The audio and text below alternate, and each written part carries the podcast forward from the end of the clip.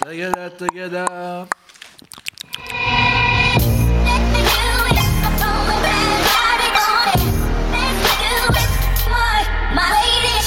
Bonjour, bonsoir à tous, c'est Mehdi Maizier, je suis très heureux de vous retrouver pour un nouvel épisode de No Fun, votre podcast musical hebdomadaire. La fin d'année approche et l'heure de faire les bilans également. Alors à défaut de pouvoir s'exciter pour une cérémonie hexagonale digne de ce nom, d'ailleurs euh, à l'heure où on parle, les Damso n'est pas nommé pour les victoires de la musique prochaine. C'est une, voilà, une honte. Nos yeux du coup, comme à chaque fin d'exercice, sont rivés sur les Grammy Awards. Le 28 janvier prochain, la 60e cérémonie aura lieu et la liste des nommés, notamment dans les catégories généralistes, prouve que le rap et le RB n'ont peut-être jamais été aussi puissants qu'aujourd'hui. Qui sont les grands gagnants des 12 derniers mois? On en parle aujourd'hui avec l'équipe habituelle. Raphaël Dacruz, comment ça va? Salut Mehdi, salut tout le monde. Nicolas Pellion Hello, hello. et Aurélien Chapuis, et qui est le Capitaine Nemo. Salut, salut. No Fun qui parle des Grammy Awards, c'est tout de suite. Alors je le disais, c'est vrai que le, euh, alors, il y a bien sûr des catégories rap et R&B comme chaque année, mais même dans les catégories généralistes, le rap et en tout cas là on va dire la musique urbaine, pour employer un, un gros mot, est très présente. Euh, dans l'album de l'année en fait, euh, il y a Childish Gambino, je parle de tout genre confondu, euh, Jay Z avec Story of OJ, Kendrick Lamar avec Humble et Bruno Mars avec euh, 24 K Magic. Dans ça c'est la chanson de l'année pardon, et dans l'album de l'année c'est pareil, on a quasiment les mêmes euh, personnes avec Childish Gambino, Jay Z, euh, Kendrick, euh, Lord et Bruno Mars encore. Et après, je- on parlera un petit peu des, euh, des, des morceaux rap, etc. Mais c'est vrai qu'on a l'impression, en tout cas, que les deux grands gagnants rap, en tout cas mainstream, c'est Kendrick et Jay-Z. Ouais. Et hein. euh, l'autre grand gagnant, c'est Childish Gambino, dont on a rapidement parlé dans l'émission sur Jaden Smith, qui nous a valu d'ailleurs beaucoup d'ennemis, hein, cette émission. Je, je tiens à le dire. Personne n'a compris. Euh, mais c'est vrai que Childish Gambino, on n'a pas eu l'occasion d'en parler Hmm. dans nos fun, euh, parce que son album est sorti à la fin de l'année, qu'on avait dû faire autre chose. Mais c'est peut-être important aussi de, de, euh, d'en parler déjà parce que lui, ça l'a complètement, je pense, euh, consolidé en tant qu'artiste, on va dire musical en tout cas. Ouais. Euh, et il y a eu aussi la même année Atlanta, qui a été voilà la série qui a, qui a eu un succès d'estime, euh, voilà, enfin incomparable. Euh, Raphaël, peut-être sur cet album-là, Awaken My Love de Childish Gambino. Bah en fait, moi je vais, je vais citer ce qu'avait dit Questlove, le, le batteur de The Roots. Je me suis pris une claque en fait, Il- un truc où il disait je me suis pris un sucker punch. C'est vraiment le, le coup que tu te prends à contre-pied quoi. Euh, c'est vraiment le sentiment que m'a laissé cet album. Personne s'attendait en fait à ce que Childish Gambino, après euh, deux albums rap, euh, Très haut de futur. m- ouais moyen, au, au Il y avait futur il y avait moyen. Il. C'est marrant parce que y avait tout. moyen, mais c'est comme Jaden Smith en fait. C'est que pour des gens because the internet, important. c'est presque classique en fait, tu vois. Et c'est ça qui est marrant, c'est qu'il y a quand Qui même sont ce- ces gens? Non, pardon. Bah, ils existent en tout cas, Ah, les mêmes qui- Jaden Smith. non mais en tout cas je veux dire moi je suis comme vous mais c'est quand même des c'est quand même des disques qu'on c'est vrai que nous on a salué on voit je pense à euh, Awaken My Love mais euh, ces albums ces albums présents sont pas complètement ajoutés pour une partie du public. C'est des gens qui sont fans de Childish Gambino. Peut-être, oui. C'est comme le premier album en major de Mac Miller qui était euh, raté, qui s'était fait saboter par la critique, mais qui était un carton en fait, et qui je pense est important pour les fans de Mac Miller en fait. Tu vois, c'est un peu ce genre de genre de, de phénomène quoi. Moi j'ai beaucoup aimé donc cet album de, de, de Childish Gambino parce qu'il y avait ce, ce parti pris de faire euh, un espèce de, une espèce de revival de, de, de funk rock psychédélique des années 70. Ouais. Tout le truc euh, Sly Stone, Funkadelic, Parliament, euh, un petit peu mélangé comme ça au shaker et euh, refait avec, euh, avec des techniques de production euh, qu'on peut entendre dans, dans, dans le rap aussi. C'est un album qu'il a travaillé en plus avec un, un mec, un espèce de multi-instrumentiste, un compositeur qui s'appelle Ludwig Göransson, euh, qui, qui, a, qui a bossé sur Community, par exemple, donc la, la série Un où, où bossait Donald Glover. Qui a bossé sur une série aussi qui s'appelait New Girl, qui a bossé sur euh, Creed, le, euh, le fameux film qui était l'énième suite euh, dans la saga des, des qui est en train de bosser sur Black Panther. Donc c'est vraiment un mec qui, qui fait des choses très différentes et tous les deux, ils sont enfermés, ils ont voilà, ils ont ils ont voulu re- refaire vivre ce cet esprit funk psychédélique et moi enfin moi déjà c'est une musique que j'aime beaucoup tout ce qui tout ce qu'a fait George Clinton euh, Sly etc je trouve je trouve ça formidable C'est vrai que c'est plus du rap en fait. Là, il essaye plus Là, du tout de clairement, hein. clairement, il y a plus, rappe pas du tout. Il y a plus du tout de rap. Il y a, il y a par touche en fait, on, on sent une influence rap dans cette manière de vouloir refaire cette musique-là. Euh, mais euh, oui, clairement, il y a, Il y a même il y a des plus de morceaux, rap, on se demande si c'est vraiment lui, s'il fait. Enfin, tu et vois. c'est- et- c'est c'est l'autre chose. j'ai- pas cru que c'était c'est lui qui et c'est l'autre chose que je trouve très intéressante, c'est-à-dire que c'est pas un chanteur incroyable, mais comme c'est un excellent comédien, parce qu'on peut au moins lui reconnaître ça à Childish Gambino, c'est un très bon comédien dans toutes les séries dans lesquelles il a joué Et un très bon scénariste. et un très bon scénariste, hein, exactement. Euh, en fait, il met, il met à profit ses talents de comédien dans, dans l'interprétation du chant, en fait. Sur un morceau comme Redbone, par exemple, qui était le, le- le deuxième single, Tu vois. tu, tu te demandes si c'est vraiment Le lui qui chante. Mmh, tu te demandes vraiment lui Et moi, qui c'est- chante. Et c'est- et c'est vraiment intéressant de voir comment euh, ces talents d'acteurs sont au service en fait de, de ces chansons. Et ça, j'ai trouvé ça vraiment, vraiment formidable. Moi, c'est justement un truc que j'ai vu. euh, la première fois que j'ai écouté l'album, j'avais l'impression que c'était un peu, vu qu'il est sorti comme ça, sans vraiment de mise en avant, pile au moment où il y avait euh, l'Atlanta qui arrivait, on commençait à annoncer euh, sa sortie sur des Star Wars, etc. Moi, j'ai pris ça comme une blague en fait. Je pensais que c'était même pas lui qui chantait, que c'était juste il va, il va nous troller le mec. Non mais je pensais vraiment qu'en fait, euh, bah, un petit peu comme j'avais pu dire sur Jaden Smith, que je savais plus à quel moment il y avait l'acteur, vu que c'est quand même encore plus un comédien euh, en mode stand-up que, que, que Jaden Smith. Je trouvais qu'il y avait peut-être un moment où genre il nous avait totalement trollé et il avait fait genre une sorte de parodie euh, de la musique des années 70 et à quel moment c'est un vrai projet artistique alors que ça sort complètement de son projet habituel et à quel moment c'est en fait euh, un film en fait. Genre euh, un univers complet qui te présente dans lequel il t'a plongé comme dans Atlanta où à la fois il te prend toujours un petit peu à contre-pied comme tu dis c'est un peu son truc. Et ouais moi ça m'a pris à fond et je le regarde un petit peu comme un film c'est-à-dire que je l'écoute pas forcément tout le temps mais je me replonge dedans et à mon avis, euh, comme on parle souvent de l'influence que Kanye a pu avoir sur euh, la, la première carrière, on va dire, de Childish Gambino sur euh, Because Internet et un peu Haute Future, je pense que là, c'est le deuxième album de Kendrick Lamar, enfin son troisième album, euh, le Butterfly. fameux a Butterfly, à mon avis, dans, Ouais, son, sûr. dans son univers et dans sa, un peu son ambiance, qui va donner un petit peu cet euh, appel d'air dans lequel Childish Gambino va, va se mettre. Parce que c'est totalement les mêmes influences, totalement le même, euh, finalement le, le même, même découpage, le même style musical. Et maintenant, on voit que des mecs comme Thundercat ou sont devenus des méga stars alors qu'ils font du jazz finalement. Megastar, faut- pas- ah bah, c'est quand même pas des- Taylor Swift quand même. Non, mais c'est quand même des stars. Enfin, c'est mondialement, tout le monde sait qui est Thundercat. Alors non, que non. Non, mais c'est pas vrai. Ouais, ouais. C'est comme quand tu dis que je tu vas pas me dire qu'Autry Grido il a trois tubes. C'est pas vrai non, en fait. non, non, non, C'est- pas mondialement il y a. aussi Grido. Non mais, Non, je veux mais dire, non, ouais. mais il est connu, il fait des concerts, d'accord, mais il est pas mondialement. Enfin, c'est pas une star. Tu, Non, veux- tu ça, demandes. ça reste tu- de la musique assez élitiste. Après, après c'est un mec qui, pas qui sort du pas jazz eu, euh, habituellement, il fait des tournées, etc. C'est ça que je veux dire. Je veux dire, il est- non mais donc c'est pour ça que je me permets de te reprendre parce qu'à mon avis tu une mal star dit. dans le C'est milieu pas de une la star, musique. c'est juste ça. Dans le milieu de la musique. Oui, ben, Pascal Nègre aussi, mais je veux dire, euh, les, les- les gens, les gens lambda ne connaissent pas Thundercat et c'est pas grave, c'est pas un problème. Ils savent pas qui a produit et tout. Je veux dire, c'est des mecs qui passeraient totalement sous le radar et euh, qu'on ne saurait même pas qui c'était. Et là, par le biais de, de l'album de Kendrick Lamar et de tout ce qui a pu être fait dans le rap par ça, euh, ils ont des vraies carrières. Ils Ah, bah, ça, tournent c'est en clair. Europe. Quand même, euh, euh, le fait qu'un album comme celui de Kamasi Washington qui dure 3 heures, qui a une presse énorme, c'est clair que c'est c'est- c'est dû et que y a eu du Alors que c'est succès du qui n'existe pas, Mais c'est pas une star pour autant, Kamasi oui, Washington. oui, bah star, bon, voilà, si vous voulez. c'est juste ça. tu voulais intervenir, Raphaël Non, non, juste pour revenir sur, euh, sur Childish, ce qui est intéressant aussi, on peut faire un parallèle aussi avec l'album de Bruno Mars, c'est que ces deux albums finalement qui, euh, qui ont une vraie esthétique rétro tous les deux. Alors Bruno Ouais. Mars, lui, il est vraiment sur du, euh, sur du RB et du funk des années 80-90, passé un peu sous le spectre de, du rap funk, de, de DJ Quick et Sugar Free, ce genre de choses. Mais, euh, mais tous les deux, en fait, ils font une musique qu'ils ont, qu'ils ont pas vécu en quelque sorte, ou alors qu'ils ont vécu en étant très enfants. Mm. Et donc c'est vraiment intéressant. C'est notre, notre confrère Schkid qu'on a, qu'on a eu quelques fois dans, dans, dans cette émission qui, qui avait écrit un article là-dessus sur cette nostalgie d'une époque qu'on n'a pas connue. Euh, c'est vraiment intéressant de voir que euh, des, des artistes euh, assez accomplis, que, sont- que sont Bruno Mars et, et Childish Gambino, aillent chercher dans, dans des genres euh, plus vieux qu'eux et euh, font des albums quasiment que là-dessus en fait. Parce qu'un mec comme Bruno Mars, pour moi, jusque-là, malgré tous ses instincts pop et euh, ses vrais talents de, de songwriter, d'auteur, c'était vraiment une photocopie quoi. Son album juste avant, à un moment, à un moment c'était Elton John, à un moment c'était c'était Michael Jackson, à un moment Mm. c'était c'était c'était c'était Police. Là, parfois, c'est souvent Michael Jackson quand même. Oui, mais à la limite, ce que je trouve, ce que je trouve acceptable, c'est que il se tient à un genre musical pendant, pendant tout l'album. Ouais. Tu vois, il y a une vraie esthétique. Il propose vraiment une vraie proposition artistique. Contrairement aux autres albums où, euh, où c'était vraiment une pompe à vélo et c'était, c'était un peu fatigant quoi. Et voilà, enfin, il y a, il y a- je pense qu'il y a un parallèle intéressant euh, Ouais, sur, sur euh, ces deux albums-là et sur qui- le succès de ce disque. qui sont un peu confrontés comme Jay-Z et Kendrick le sont aussi quoi. Eh ben, transition parfaite. Effectivement, sur, sur la partie rap, si on rentre vraiment sur la, la partie rap, parce que là, ces disques-là, hein, c'est, c'est, c'est des albums de l'année dans vraiment les choses généralistes. Sur le rap, les deux grands gagnants, en tout cas, selon les Grammy, c'est Kendrick et Jay-Z, en tout cas en termes de, de nomination. Mhm.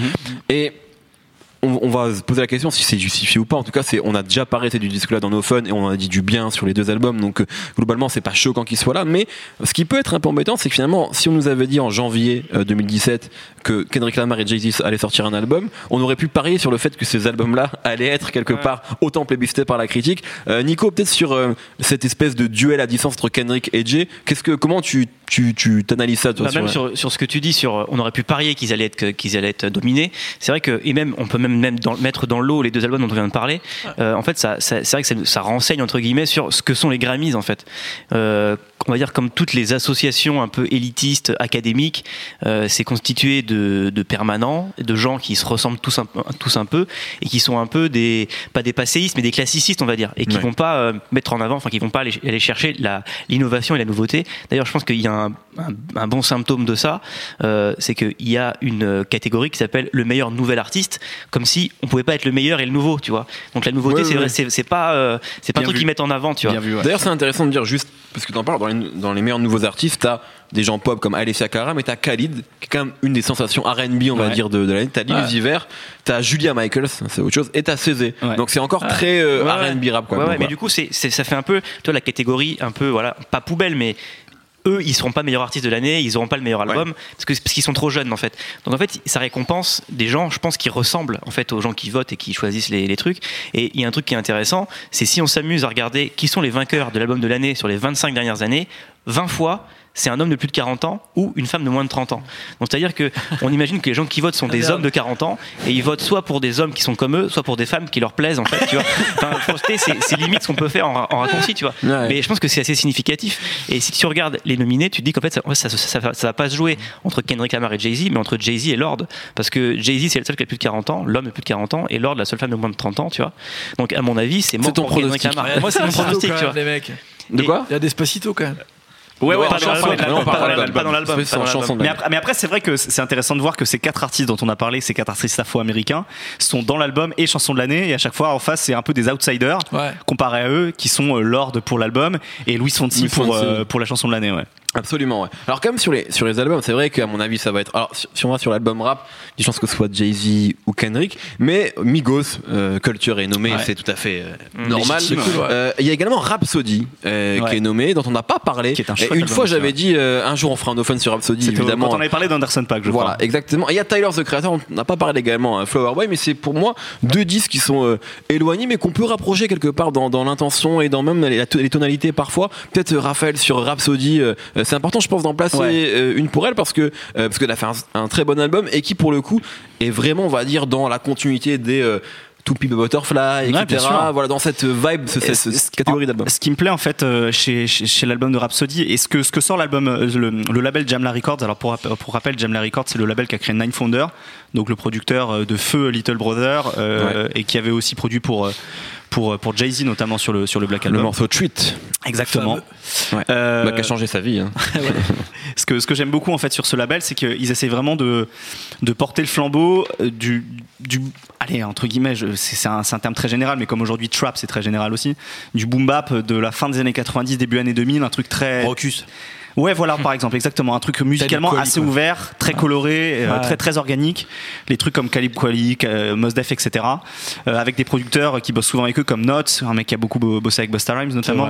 Euh, avec plein de samples très hétéroclites. On est on est vraiment pas dans le dans le boom bap un peu jazzy euh, de, des années 90, très compressé, très très étouffé. C'est c'est vraiment beaucoup plus large en fait comme son. Mm. Ce que faisait un peu à une période aussi le, le label Aftermath quand ils quand ils allaient chercher des mecs comme Bishop High Tech, etc. ça, etc. mm.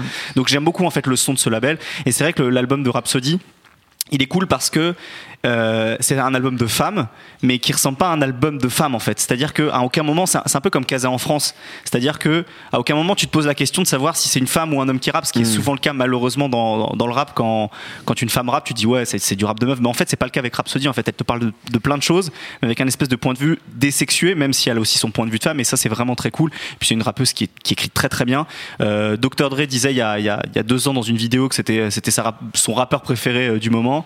Euh, un mec comme Akhenaton Ableton en France aussi adore Rhapsody, donc euh, je pense que ça parle aussi à, à une certaine esthétique du rap. Ouais. Et c'est intéressant que, voilà, dans, dans, dans, ce, dans cette catégorie album de rap, rap de l'année, face à des trucs comme, euh, comme Migos, il y a la place Ouais. aussi pour, pour, un, pour un album comme euh, Li- Lila's Wisdom. Mais je pense que ça rejoint ce que disait Nico sur le classicisme aussi des, des choix des Grammys. Oui. On a vu un album comme celui de Rhapsody, c'est typiquement euh, un album que les Grammys euh, peuvent, enfin l'Académie peut, pas accepter quoi, parce la- que dans la il est pas tu vois. bizarre quoi. Il est pas, tu vois, il rentre dans une catégorie qu'ils ont déjà mieux que l'habitude. Meek Mill, quoi, pour eux. Ouais, oui, voilà, bah, ça, je pense que ça correspond à des albums de Common, quoi. Par exemple, ouais. euh, il n'y a pas eu d'album de Common cette année, je crois. Si, on a eu un. C'est vrai qu'il n'a Si, pas été ouais. nominé. D'ailleurs, Il c'est a une pas des été questions que nominé. je me posais. Non, non, mais parce qu'après, il n'y en, a- il y en a que 4 de nominés ou 5. Non, c'est vrai. en Oui, vrai, le vrai, non, en vrai, le, fr- le vrai, sn- le vrai snob, snobisme là, le mec qui s'est fait snobber de fou, c'est quand même Future sur l'album, sur la à fait. il rap. se fait- il Il, il sort deux euh, albums Ouais. et il est nommé Mais il parle trop de drogue. part, Il parle trop de drogue. Mais j'aimerais, moi, qu'on. Et surtout dans cette catégorie rap, je trouve ça quand même incroyable. T'as parlé de Rhapsody, t'as- effectivement c'est une femme, et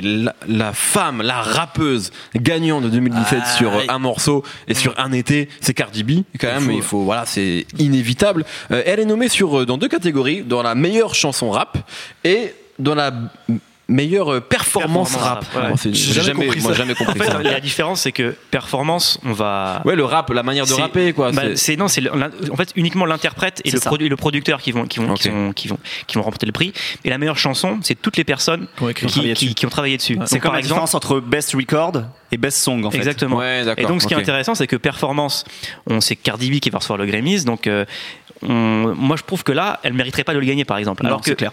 dans chanson de l'année, pourquoi pas? Parce que sont crédités, par exemple, Kodak J'ai Black. dit une bêtise, elle est pas en. en... Si, si, elle est en performance, pardon. Si, si, ouais, c'est performance et chanson de l'année, ouais, ouais. chanson rap. Chanson rap. ouais. Et en chanson rap, tout le monde est crédité, y compris Kodak Black, qui est quand même presque le top liner en fait, Ouais. parce que Ah, c'est lui c'est vrai. qui, c'est lui qui fait le flow et la mélodie. Alors, euh, est-ce que tu peux voilà, revenir sur cette alors, histoire en fait, entre Bodak il- Yellow et il y Kodak a- Black Il y a 4 ans, je crois, donc ça, de 2014, Kodak Black avait un morceau qui s'appelait No Flowkin, où en fait c'était le flow et la mélodie de Bodak Yellow, mais voilà, sur un, un- un vieux morceau de Kodak Black. Et elle, elle a, elle a fait une reprise au départ. Enfin, elle a repris le flow, mais comme un hommage, puisque le morceau s'appelle Bodak Yellow en référence à Kodak Black. Et euh, voilà, c'est devenu un tube parce que son morceau est hyper efficace, parce qu'elle est charismatique et qu'elle a des phases incroyables et que la prod est hyper efficace aussi.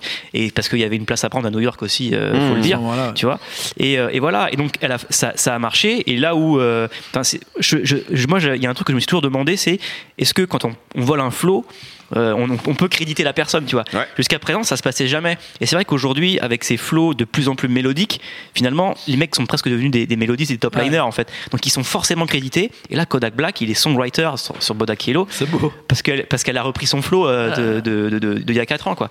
Donc c'est pour ça que je pense que performance c'est pas le bon titre pour ce morceau là. Chanson rap de l'année pourquoi pas? Parce que les gens qui ont vraiment contribué au succès de la chanson sont tous crédités en fait euh, et tous euh, et remporteront tous le, le titre qui, qui mérite quoi. Surtout que fa- face à, face à elle, il y a quand même Baden Bougie de Migos, et en termes de performance, là, justement, voilà, ouais, en plus ouais. Je Ouais. pense que euh, on, en- on a eu l'occasion d'en- parler de Migos cette année, mais c'est vrai que sur chaque morceau, ils apportent un nouveau flow, ils apportent une nouvelle manière de, de couper les syllabes, de couper les mots. Et sur un truc comme Bad et Bougie, ils ont, ils ont vraiment apporté quelque chose de nouveau. Donc là, je pense que la, la, la comparaison peut pas, même pas se faire. Quoi, Puis il y a Euh, Humble Migos. aussi, si on parle de performance. Oui, bien il y a sûr, aussi bien Humble sûr. de Kendrick, donc c'est vrai que c'est une. Enfin, la compétition est importante. Sur Cardi B, euh, Nemo, peut-être, est-ce que. C'est vrai que là, bon, c'est une des stars de l'année, une des gagnantes de l'année sans, Ouais. sans, discussion, mais on peut se poser la question de c'est quoi là après pour Cardi B en fait? Parce que c'est pas euh, quand on écoute les mixtapes qui sont sortis auparavant etc c'est sympathique mais c'est quand même voilà il y a, pas grand sûr. chose de, de Pour l'instant, mais en fait, qu'est-ce que tu pense- penses toi voilà sur euh, la suite Cardi B en 2018 En fait, on peut prendre un exemple. C'est celui de Nicki Minaj au moment où justement elle était dans la même position, c'est-à-dire elle avait quelques couplets ou un morceau qui cartonnait, et tout d'un coup elle a fait Monster et on a dit c'est la meilleure rappeuse possible imaginable. Là, euh, Money Moves, euh, Bodak Yellow, c'est le morceau de l'année, tout le monde le connaît par Ouais, mais cœur. on dit pas c'est la Toutes meilleure rappeuse comme, comme on l'a dit avec Nicki Minaj Ouais, on parce dit que- c'est le meilleur morceau. Bah, Parce qu'elle a mis plus de temps à se mettre en place, mais elle a aussi. Non, parce qu'on sait aussi qu'elle écrit pas ses couplets. On sait, enfin, on sait que c'est peut-être pas la, la rappeuse la plus. Tu vois, Nicki Minaj, quand même, je trouve qu'en termes de rap, elle a mis une claque très vite. Parce sur qu'elle arrive avec une férocité en fait En dans, même temps, dans- là, dans elle son a, là, interprétation. elle a 3-4 couplets sur des énormes morceaux. euh, Car- Cardi B, elle a pas juste euh, Bodak Yellow, Oui, oui, elle est sur le Mais G. c'est pas des morceaux à elle. Elle a sur Motorsport, où en vrai, elle met autant la clim, voire plus que, que, que, que Nicki Minaj. Donc je pense que la compétition, elle est réelle, et qu'en vrai, que ce soit elle qui écrive ou pas, à la Drake ou pas, on s'en fout. Je pense qu'elle a vraiment une possibilité, si elle reste sur ce terrain, de bien euh, travailler son truc, de bien s'entourer et d'avoir euh, en fait euh, plus forte euh, en termes de réseaux sociaux, en termes de personnages en fait. On sait que maintenant le personnage est presque plus important que la musique. Et le personnage Cardi B, pour Ah l'instant, il est en train de tout péter. Et il a joué de dans son fou. succès. Hein. Et à mon, bah, à mon avis son succès, Non, il vient d'abord de là tu avant vois, fasse sans jugement de valeur, euh, j'avais déjà fait cette comparaison ailleurs. euh, c'est comme si en France, on avait Nabila qui avait un très bon morceau de rap en fait. L'équivalent, c'est ça. Ouais, c'est moi, c'est une. Je suis pas certain que ça s'arrête là parce que Bah, euh, c'est c'est une meuf de télé-réalité, tu vois, Ouais, bien qui sûr. est connue comme ça et euh, qui s'est entourée des bons auteurs et des bons producteurs. Et euh, tu vois. euh, En fait, c'est Nabila qui vit avec Danny Sainté à la prod et avec euh, un mec qui écrit. exactement, il y et a avec Damso qui lui fait un texte. Ouais. Ouais. je sais pas si c'est uniquement ça parce que regarde là on parle de mecs euh, même genre Childish Gambino dont on se foutait de sa gueule il y a trois ans parce qu'il faisait des albums de d'acteurs et maintenant euh, il, a des, des albums on sait plus trop à quel niveau il est im- impliqué ou pas à quel niveau dans ses scénarios il est impliqué ou Non, mais pas ce que je veux dire, c'est que ça dépend pas d'elle en fait.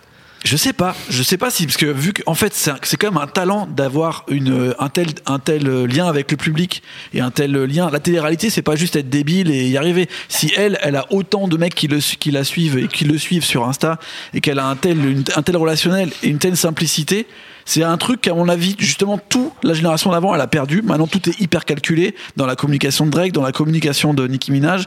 Elle elle est beaucoup plus fraîche par rapport à tout ça et je pense qu'il y a une spontanéité chez elle qui est, qui est et à mon avis, vu que maintenant le côté vraiment euh, artistique, c'est d'elle de tout vient, on s'en fout en fait. Si le produit il est vraiment bien développé, mais qu'elle garde cette fraîcheur et qu'elle garde ce lien total avec le public, je pense qu'elle peut absolument tout arracher l'année prochaine. Très bien. Mais c'est un autre projet. C'est sûr que c'est pas le même projet musical qu'on a pu avoir auparavant Ouais, sur. ouais, euh, c'est pour ça que pour moi la comparaison avec Nicki Minaj, elle est, je la comprends, mais pour moi c'est deux rappeuses qui sont différentes. Ouais. C'est différent dans les formats, mais dans ce qui va sortir, je suis pas sûr que ce sera énormément différent.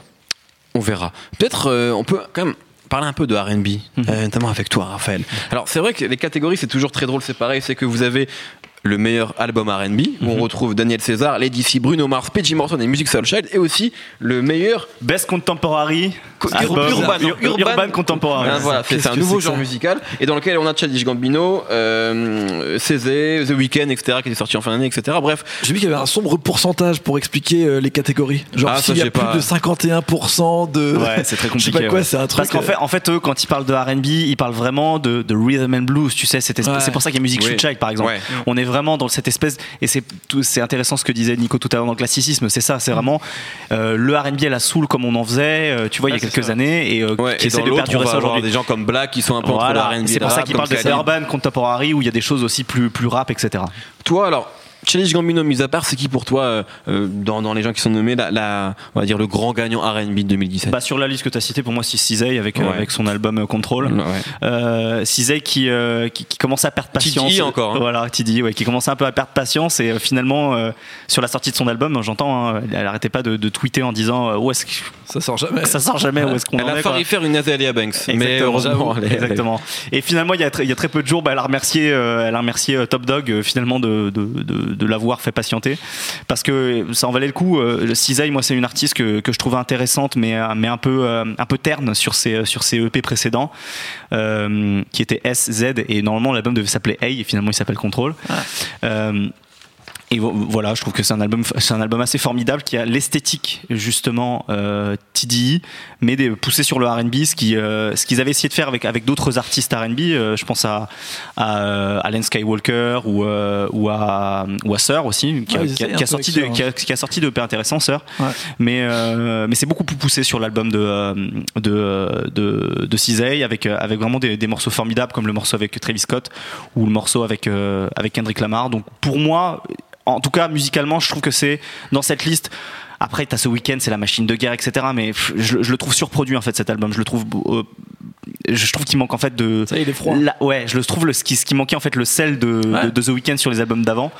Euh, je trouve que voilà, en tout cas, la- l'album de, de Cizay est vraiment intéressant. Là, ça rejoint un peu euh, ce que je voulais dire euh, avec euh, Cardi B, c'est que Césaire, en 2017, on a compris totalement son personnage dans sa façon d'écrire les chansons et tout. Il y a, y a- une vraie personnalité qui s'est mise en place qu'on n'avait pas trop auparavant et qui, à mon avis, commence à disparaître dans celle de The Weeknd, par exemple, où là, ça y est, c'est devenu une sorte de mange-mort, le prochain mange-mort.